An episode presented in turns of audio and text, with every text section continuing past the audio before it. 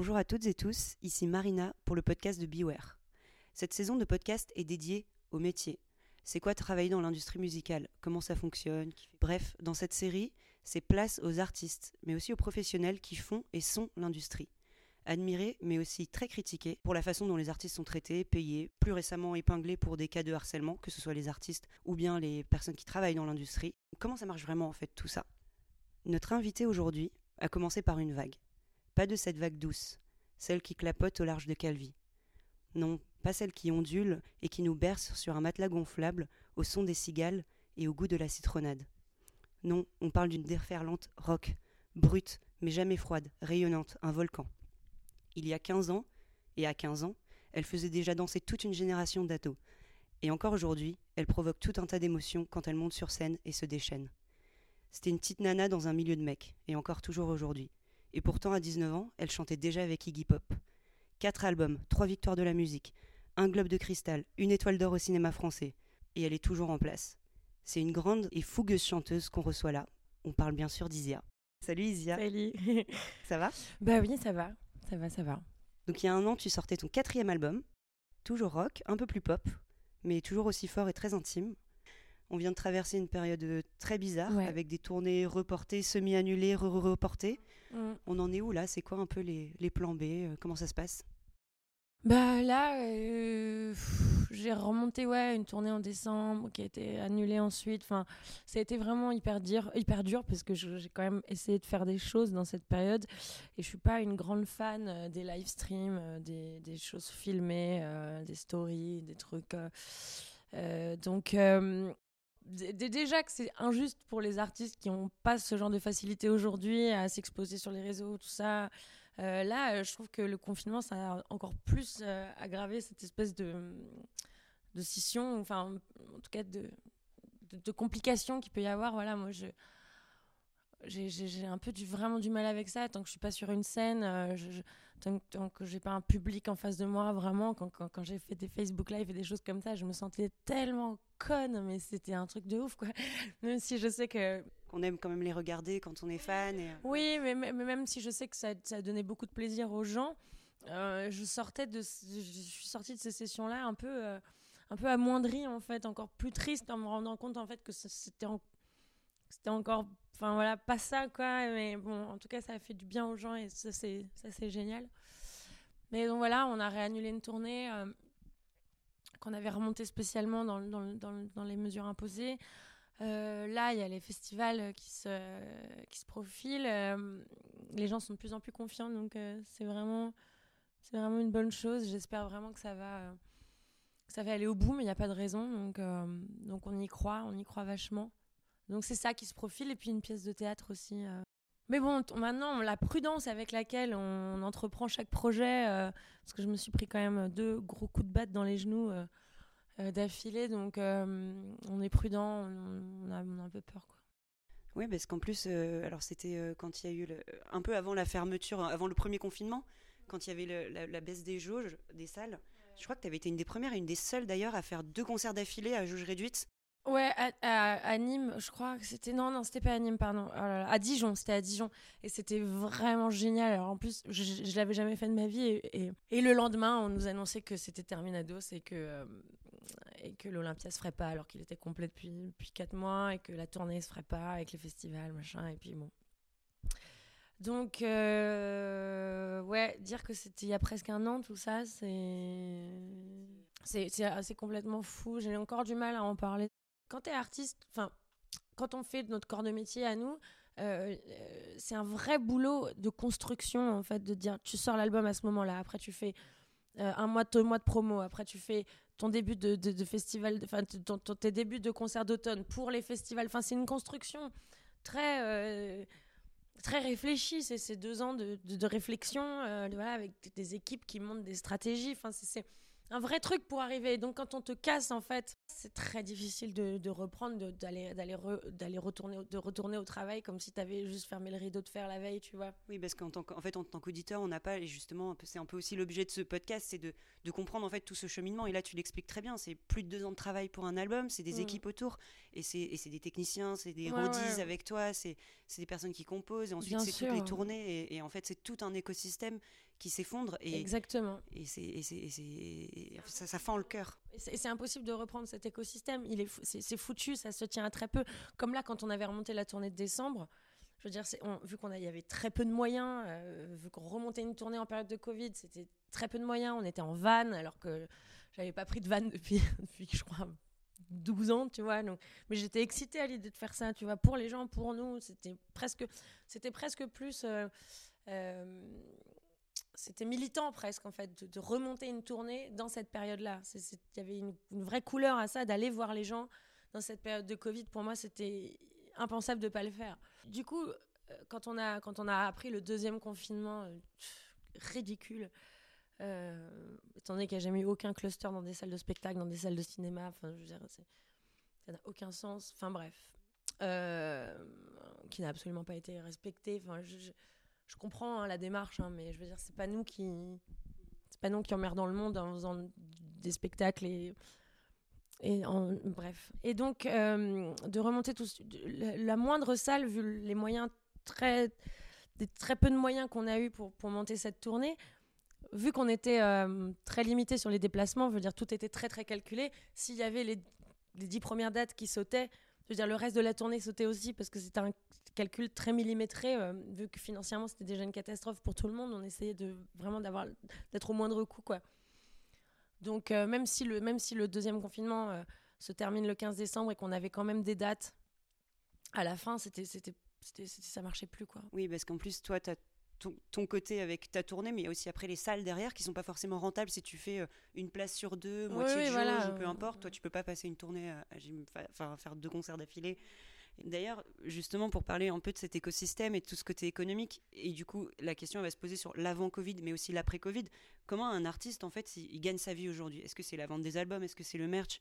Est-ce que, je sais pas, c'est les VHS et DVD des tournées euh, Est-ce que c'est les concerts, les musiques euh, dans des pubs, des films? Enfin, Comment ça se passe? Comment bah une artiste comme toi euh, euh, gagne sa vie aujourd'hui, avant le Covid et après peut-être le Covid? Est-ce que tu penses que ça va changer? Est-ce que tu crois qu'il va y avoir un après ou est-ce que ça va peut-être au fur et à mesure redevenir peut-être comme avant? J'en sais rien. Je, sais que, enfin, je sais que avant le Covid, la plupart des artistes gagnaient aussi énormément leur vie, surtout les artistes qui sont pas très médiatisés ou ça, gagnent beaucoup leur vie grâce aux concerts. Euh, c'est quand même la première source de revenus parce que les gens continuent à avoir envie d'aller voir des concerts, euh, quoi qu'il arrive. Euh, même si on vend plus de disques et machin, ça, n'arrivera jamais, personne n'aura plus envie d'aller à un spectacle. Enfin, c'est tellement la vie, enfin, le festival, toutes ces choses-là. Donc, je pense que le, voilà, ce revenu-là, là, justement, de l'avoir coupé pendant cette période, je pense qu'il a été pour les techniciens, pour les, pour les musiciens, enfin, ça a été vraiment terrible pour des gens qui streament pas, euh, qui sont pas forcément dans ce circuit-là. Euh.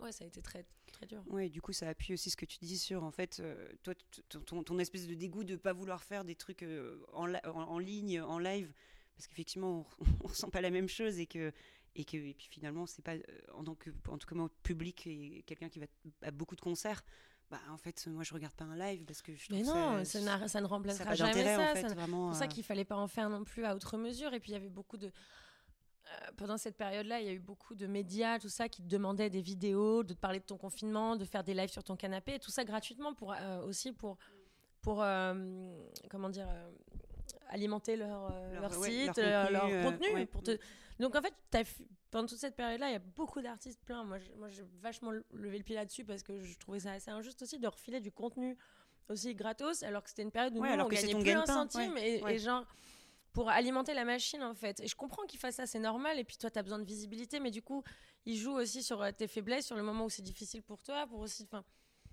Donc, euh, c'est pour ça qu'il y en a beaucoup qui ont fait des concerts payants par la suite. Et ils ont eu raison. Je sais pas si ça a beaucoup marché en France.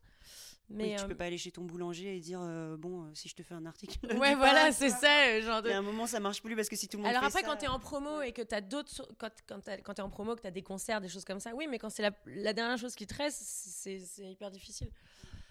voilà après évidemment oui tu as les as les synchros dans les pubs tout ça c'est ça, ça, ça rapporte aussi beaucoup de voilà beaucoup de moyens le merch, il y a de plus en plus d'artistes qui, qui produisent euh, leur, leur merch eux-mêmes et tout ça. Et c'est aussi. qui font des vraies lignes de fringues, voilà, euh, un vrai outfit euh, total. Exactement, c'est aussi une. Moi, je t'avoue que je, suis complètement en dehors de tout ça, de je suis un peu à la masse en fait. Euh, mais aussi, tu étais là avant tout ça. Enfin, tu vois, comme je le disais, c'est. Ah, complètement. Tu as, commencé il y a plus de 15 ans. Moi, j'ai vraiment vu une évolution. En toi, tu as vu l'avant et l'après-stream, d'ailleurs, on en parlera tout à l'heure. Mais euh, oui, il y, avait l'avant où en fait on vendait encore beaucoup de disques et tu as connu les deux périodes. Donc, euh, c'est ça qui est aussi intéressant dans ton parcours, c'est que. C'est vrai, c'est vrai, mais j'ai vachement du mal à m'adapter aux nouvelles normes en fait. Pour moi, c'est très dur. Euh, j'arrive, c'est vraiment, c'est presque épidermique, c'est presque physique. J'ai du mal, quoi. Je, je, me sens pas. Euh, parfois, j'ai l'impression d'être une, d'être une vieille dans un corps de jeune ou une jeune dans, dans un cerveau de vieille. De, de, enfin, c'est très bizarre. J'ai une espèce de dualité, justement, du fait d'avoir commencé très jeune. Euh, dans une autre époque. Peut-être d'être blasé aussi un peu du coup, d'avoir été aussi longtemps. Non, je serais jamais blasé de faire des concerts, de tourner, de faire des choses comme ça parfois je, vois la manière dont les choses évoluent, j'ai l'impression que ça laisse un peu moins de place en fait pour. Euh, j'aimerais qu'il y ait de la place pour tout le monde. J'ai l'impression qu'il n'y a, plus a, a, plus que de la place pour un modèle. Parfois c'est. C'est dur, mais, euh, mais j'essaye de changer ça aussi en, changeant un peu mon entourage en ce moment et tout ça. Et. Mais ouais, ouais, c'est vrai que j'ai connu une période qui. Euh, ouais. Et, jeune à la fois, où c'était plus. c'était peut-être. C'était plus facile, je pense. Ah ouais Pour quelle raison tu penses euh mmh, Il y avait moins de compétition, je pense. Il y avait, il y avait moins de compétition, il y avait moins d'artistes en fait. Il y avait moins de gens. Il y avait moins d'artistes. Euh, ouais, il y avait moins de. On, on, je suis arrivée à une période où on arrivait encore un peu à construire des carrières, je pense. C'était les derniers, hein, les derniers instants de, Aujourd'hui, je, pense que c'est très difficile de construire une carrière. J'ai l'impression qu'il y a tellement d'engouement sur des premiers albums. De plus en plus, la, fait, la nouveauté, la nouveauté, parce qu'il y a tellement d'artistes. Ouais, je dirais même peut-être pas un album, mais un, titre en fait, juste un titre. Ouais, oui, un titre ou même un album, tu vois. Euh, oui, oui, mais même un titre, même, oui, ou un premier album, disons. Euh, il y a énormément d'engouement, à juste titre, souvent. Euh, ou pas d'ailleurs, mais c'est un peu la course à la nouveauté, vu qu'il y a une il y a un nombre d'artistes incalculable aujourd'hui. Et du coup, c'est voilà, chaque semaine un nouveau truc. Et c'est dur de suivre, c'est très, dur, très dur de suivre. Et c'est très dur d'exister aussi. Et, de, et, de, et donc, c'est pour ça que je trouve qu'il y a de plus en plus de compétition, euh, que ce soit à coup de, à coup de clips, à coup de, de, de, de, réseaux sociaux. De réseaux sociaux, beaucoup. Toi, tu es très peu sur les réseaux sociaux finalement. Ouais, alors après, j'y suis ce qu'il faut, je pense. Et puis, j'y suis avec... quand j'y suis, c'est avec plaisir. Quand je poste des choses, c'est toujours avec plaisir, avec le cœur et parce que j'ai envie de le faire. Euh, pour moi, le confinement, ça a été une période très très dure parce qu'on me demandait plus que de faire des trucs que je détestais faire. Donc, des réseaux, me filmer. Euh, Coucou, c'est Isia. Alors là, je suis chez moi en train de me faire un steak parce que j'ai envie de me suicider parce que c'est le Covid. enfin, non, mais c'est clair, tu vois, genre j'avais reçu une demande d'un magazine comme ça. Alors racontez-nous votre journée type de confinement. Bah, 7h, envie de mourir. 7h45, re envie de mourir. 8h30, un peu moins envie de mourir, mais quand même. Non, mais tu vois, c'est genre. Ouais, midi, je suis contente parce que je mange. Ouais, midi, je mange ravi. Euh, très bon moment. Après, sieste, hmm, excellent. Et puis après, re envie de mourir. Mais donc voilà, et donc du coup, t'avais tu faisais plus que le truc que t'aimais pas et, en contrepartie t'avais t'avais plus le, la joie d'être sur scène. Alors il faut faire des trucs que t'aimes pas aussi parce que ça, ça, fait partie aussi du truc. Et puis parfois un truc que t'aimes pas peut devenir un truc que t'aimes. Mais quand t'as plus que ça à foutre toute la journée tu te dis mais mon dieu mais quel enfer quoi. Putain en plus je venais de sortir mon disque aussi donc t'avais encore un truc un peu J'étais pas non plus à nouveau dans la création de quelque chose et puis va créer en période de Covid. Mais en fait, c'est beaucoup d'artistes qui, qui, qui, qui, ont parlé de cette période de confinement en disant bah, là où tout le monde disait ouais ça va être trop bien, il y a plein d'artistes qui vont nous sortir plein de trucs, mais en fait euh, pas du tout.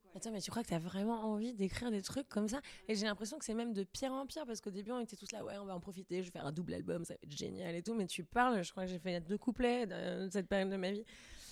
Et, euh, et c'est pas vrai en même temps parce que même si je suis pas forcément dans un truc de travail, j'ai quand même beaucoup d'idées, beaucoup de choses qui me traversent, je note plein de choses et quand même mais, mais c'est difficile. Euh, ce, qui, ce, qui, est difficile, moi là je, tergiverse un peu, mais ce qui est difficile, c'est à nouveau d'écrire de, des textes sur euh, deux personnes qui se tiennent la main dans la rue et qui s'embrassent, tu vois. Enfin, je veux dire, moi j'ai l'impression que dès que j'écris un truc un peu léger, tout à coup je me dis, mais ça va pas ou quoi? T'as vu ce qu'on est en train de traverser? Tu peux pas te permettre de dire quelque chose d'aussi léger. Enfin, c'est pas à la hauteur de la période terrible qu'on est en train de vivre. Enfin, j'en ai parlé avec beaucoup d'amis à moi, artistes, et on, est tous un peu dans, cette, dans ce même truc, et puis ça commence un peu à se décanter, et puis ça va aller, mais moi j'ai besoin de la scène aussi pour me sentir vivante et tout. Mais, mais voilà, donc il y a voilà, beaucoup de beaucoup d'artistes, beaucoup de compétitions pour rester en place, pour avoir une carrière, pour garder sa place. Et puis, et puis aussi tellement d'engouement, je pense, pour le hip-hop, pour, pour l'image, pour ces choses-là, quand je pense à la période de mon père, je pense qu'il y avait, je sais pas, il y avait 20 On parle de, de, Jacques Higelin Oui, voilà. de Francis Cabrel, Marie. euh, de, de, Jacques Higelin, ouais. Je pense qu'ils étaient 20, tu vois, à tout, à tout péter. Enfin, vraiment. Après, tu avais les tubes de l'été.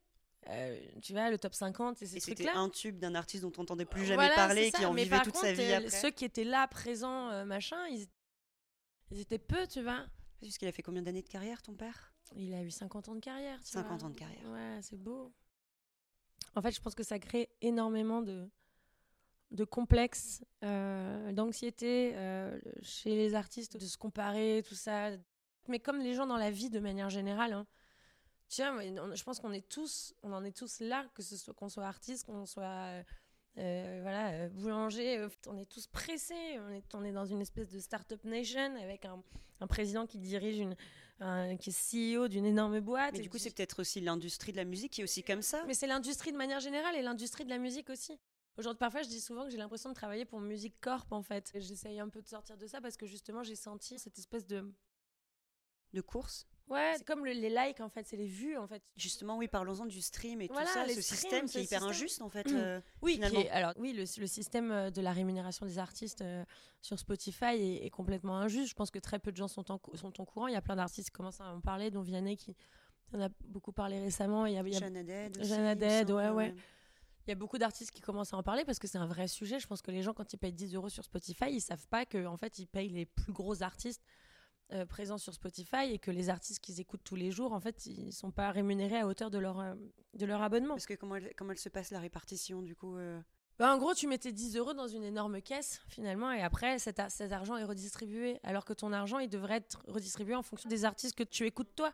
Alors que là, en fait, vu que, vu que les, les, consommateurs de Spotify sont souvent des, des, jeunes enfants, en fait, qui, qui ont un système d'écoute de musique très comme quand t'étais gamin, que t'écoutais 50 euh, millions de fois Britney Spears, toute bah la journée. Bah je dois aller écouter encore, je l'ai pas assez si C'était comme ça, moi je l'aurais rendu riche. Hein, voilà, c'est ça.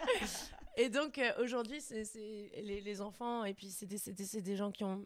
C'est des gens, les enfants sont des gens qui ont plus de temps pour écouter de la musique que les, que les adultes qui sont des gens qui en ont moins. Et donc du coup, c'est des artistes en fait écoutés par un public plus jeune qui finalement ont plus de rémunération parce que c'est des écoutes permanentes, permanentes, permanentes, permanentes. Et vu que tu es rétribué à l'écoute, c'est forcément les artistes qui vont, qui vont gagner plus d'argent, alors que c'est pas forcément toi ce que. Enfin, tu m'as compris, c'est enfin mm. c'est pas forcément toi dans, dans, dans, tes 10 euros, en fait. C'est pas du tout représentatif. Représentatif, euh, en fait, de. Mm. Donc, voilà. C'est vrai que je préférerais que mes 10 euros d'abonnement Spotify aillent aux artistes hyper indépendants que, oui, que toi t'écoutes. Ou, ou, des nouveautés, ou c'est vrai que plutôt que des artistes qui font des, des mille et des cents avec de l'autotune, quoi. Voilà, mais bon, après, c'est juste qu'il faudrait que ce soit plus juste, en fait, c'est tout. Après, chacun fait ce qu'il veut s'il veut faire de l'autotune, mais il faudrait que ce soit plus, plus Il y a des trucs très très bons en autotune. on pense à Bon Iver, euh, voilà, qui a fait un des plus beaux albums d'autotune, et on, et on oublie de dire, parce que tout le monde dit euh, parce que les premiers, c'est les rappeurs. Non, non, c'est Bon Iver. Oui, c'est vrai. Il y a eu Kanye avant ça, et puis même euh, Frank Ocean qui l'a fait magnifiquement. C'est vrai. Mais il y, a, y a énormément de compétition.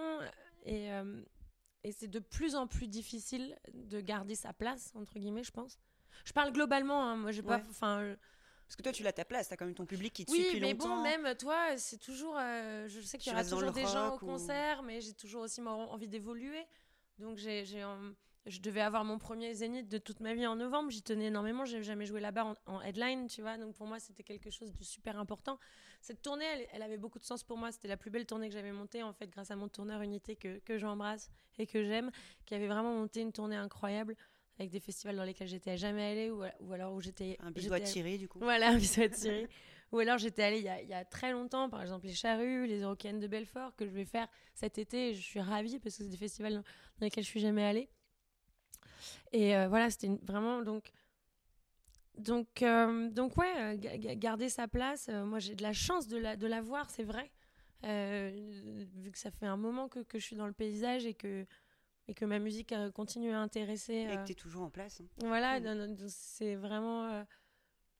Mais, mais je pense qu'il y a énormément de stress, en fait, voilà, de, la part de beaucoup d'artistes. euh. Mais justement, en repensant un peu à tout ça et, à l'industrie et à ta façon de travailler, si, si tu pouvais, euh, tu vois, retourner euh, il y a 15 ans, parler à la petite Isia qui a 14-15 ans, qui commence, qui commence à travailler, à écrire son premier album, qui va quelques années plus tard chanter jouer avec Iggy Pop, qu'est-ce que tu lui dirais euh, au regard de tout ce que tu as traversé, de, ta connaissance de l'industrie? Quels seraient les conseils, les warnings, là c'est un go, là c'est un no-go, fais attention à ça, fais attention à toi et, par rapport à plein de sujets, que ce soit vraiment au niveau de la carrière, mais aussi euh, personnellement euh, sur, la, vie d'artiste en fait?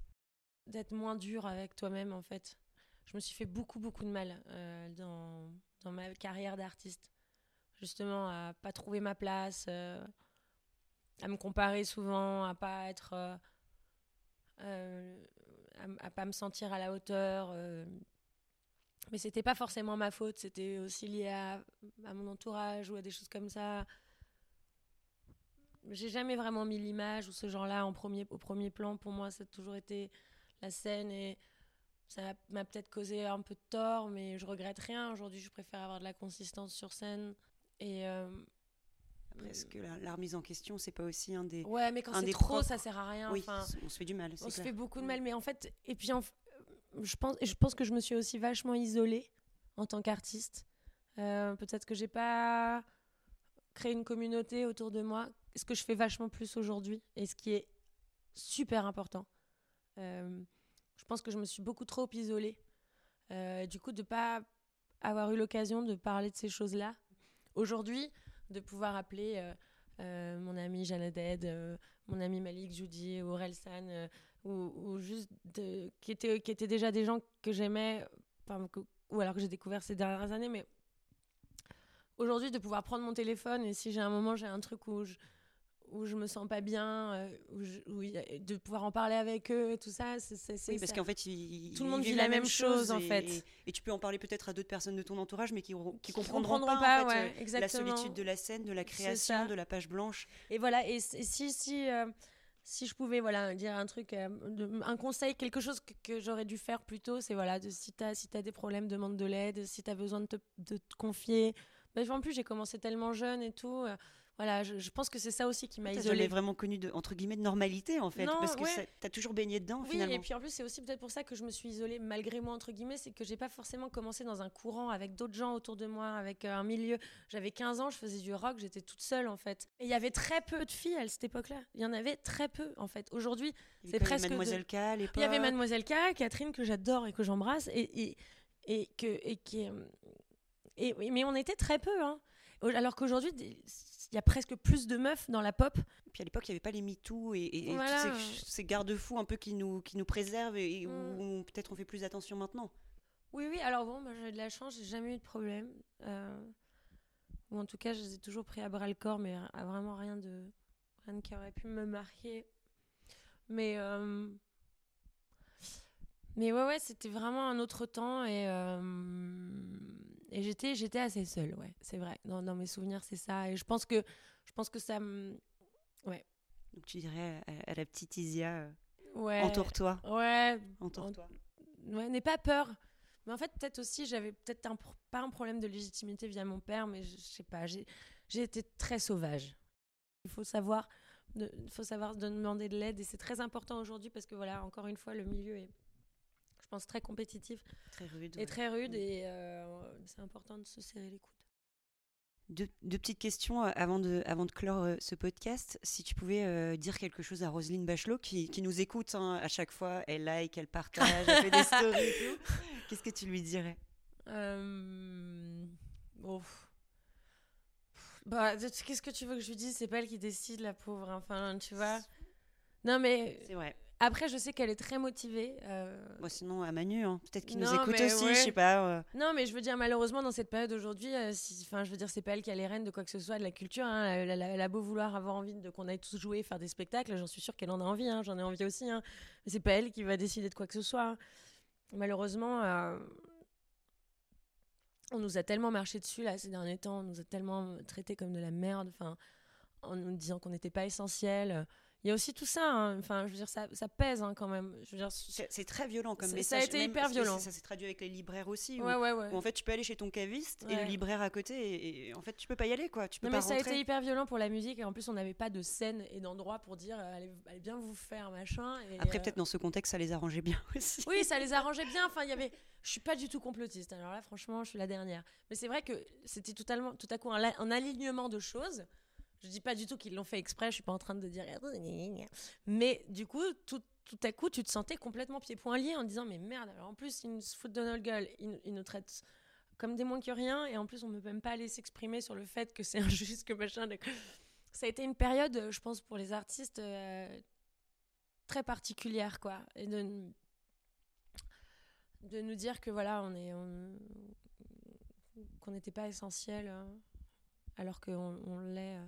Ah bah, vous l'êtes totalement. voilà donc à Roselyne bah non j'ai envie de lui dire bah euh, courage euh, continue supporte-nous euh, sois avec nous euh. mais je, je sais qu'elle se bat euh, je le sais je... Bon, on lui Voilà. souhaite du, du Ouais. courage. ouais Et du coup, ma dernière question, c'est voilà, si tu m'emmènes demain chez un disquaire, puisqu'ils ont réouvert, et ça c'est cool, euh, qu'est-ce que tu me fais écouter Qu'est-ce que tu me fais découvrir? Euh, j'écoute très peu de musique en ce moment qu'est-ce que je pourrais dire? Ou des trucs que tu as écoutés avant, Euh, qu'est-ce qu'on écoute? Qui t'ont bouleversé Non, mais de toute façon, en ce moment, à chaque fois que j'écoute de la musique, je fais que chialer. C'est très bizarre. La musique me touche euh, encore plus fort que d'habitude. Dès que j'entends un morceau qui me qui me fait un truc, en fait, euh, ça me bouleverse profondément. Je ne saurais pas dire quoi particulièrement. Je suis désolée, je, je sèche un peu. Je... Tu prendrais au pif des vinyles. Mm. Mais en tout cas, la musique en ce moment me, me, me bouleverse profondément. C'est comme s'il y avait eu un peu un deuil, un espèce de truc comme ça. Et aujourd'hui, on est en train de repartir, ça va repartir. Je veux quand même rester, euh, vous laisser sur, ce message hyper positif parce qu'on va retrouver la scène, on va retrouver le spectacle. Et ça va être un moment de, de retrouvailles euh, très fort, quoi. Je pense que les gens, on a tellement envie. Mais en fait, je réalise même pas. En fait, il y a un peu un truc comme ça. Là, là je suis un peu, comment dire, euh, enfin, étourdie, en fait, par tout ce qu'on vient de se passer. Et- alors oui, oui, on y croit. Oui, les, les festivals euh, annoncent leur programmation. Et oui, on y croit. Mais j'y ai tellement cru, je me suis tellement pris des tartes que du coup, c'est difficile. Je suis comme anesthésiée, tu vois. Alors, il, il va falloir le voir pour le croire Ouais, un peu. Tu, tu vois que as la nouvelle de oui, tu vas euh, peut-être aux Eurokéennes euh, cet été, et en fait, tu n'arrives pas à le. Bah, j'arrive même pas à le, à le- à le Ouais. conscientiser, tu vois. Enfin, je veux dire, ça me semble tellement. Enfin, tout ce qu'on a vécu me semble tellement fou. Enfin, je je vais avoir besoin d'y être pour vraiment y croire. Et en même temps, je, crois que là, l'in- l'interview qu'on est en train de faire est, un, peu entre deux eaux, tu vois. On, on sort d'une période, ça se profile à l'horizon. Mais on n'est pas sûr encore. Et on n'est pas sûr encore. Donc, j'ai encore un discours très. Parce que chat échaudé, craint l'eau craint l'eau chaude, craint l'eau froide. Chat effroidé, craint l'eau. Enfin, chat qui s'est pris un truc sur la gueule et pas très content, tu vois. Donc, euh, du coup, je suis un peu. Tu vois. Tu Peut-être on aurait fait ça et dans deux semaines, j'aurais été encore. J'aurais été plus positive et tout, mais. C'est très, très On est bizarre. entre deux eaux, quoi. On est entre deux eaux là, mais mais de toute façon ça peut pas aller pire. Donc franchement, ça peut que aller mieux. Donc on peut être que positif. Mais que positif et, euh, et de la belle musique, de la belle musique. Qu'est-ce que je pourrais te dire? Putain merde. Ah oui, Porches. J'ai découvert euh, Porches. Porches. C'était comment il s'appelle l'album? House. Comment? The House? Comme la maison? Voilà. Euh, The House de Porches. De Porches. Mon, mon compagnon m'a fait découvrir euh, cet album. Je sais même pas quand il est sorti, tout ça, mais on a écouté beaucoup ça pendant le confinement et euh, je trouvais ça euh, très deep, très simple, très premier degré en fait dans l'approche en fait. euh, Efficace. efficace et, euh, Mm. et j'ai très envie de me rapprocher de ce genre de choses un peu euh, voilà comme ça The Kills même si mon fils c'est trop drôle parce qu'on a on a on écoute la- l'album euh, de le live de The Kills euh, à Third Man Records euh, de et tu t'entends qu'elle est complètement bourraille et que ça va C'est pas compliqué, du tout. hein, les kills sans live. Ouais, ouais, et, tu- et on écoutait ça pendant le confinement avec, avec mon fils. Et il me disait, chante pas bien la dame, maman. Alors, on, parle de on parle d'Alison on Mossart parle- quand même. On parle d'une personne qui a deux ans et demi aussi. Oui, c'est. Chante pas bien la dame, maman, j'aime pas. Et j'étais là, mais ça me faisait mourir de rire et tout ça. Mais bref, parenthèse. Mais voilà, donc j'ai un peu envie là de. En tout cas, moi, musicalement, euh, les, les bribes de choses que j'ai pu écrire, les choses que mon euh, que mon euh, comment dire que, que, le confinement m'a que cette période là m'a m'a apporté voilà je- un- j'ai un, un peu envie d'aller droit droit au but d'être plus peut-être concise quelque chose de plus euh, sharp euh, plus rock peut-être pas comme le rock que je faisais avant mais en tout cas quelque chose de plus euh, ouais enfin bon Voilà. Ouais, on a hâte. En tout cas, en tout cas, on a hâte. non mais je réfléchis à voix haute en ce moment c'est voilà on- On, brainstorm là actuellement Voilà. euh, sur Beware sur le prochain album d'Isia.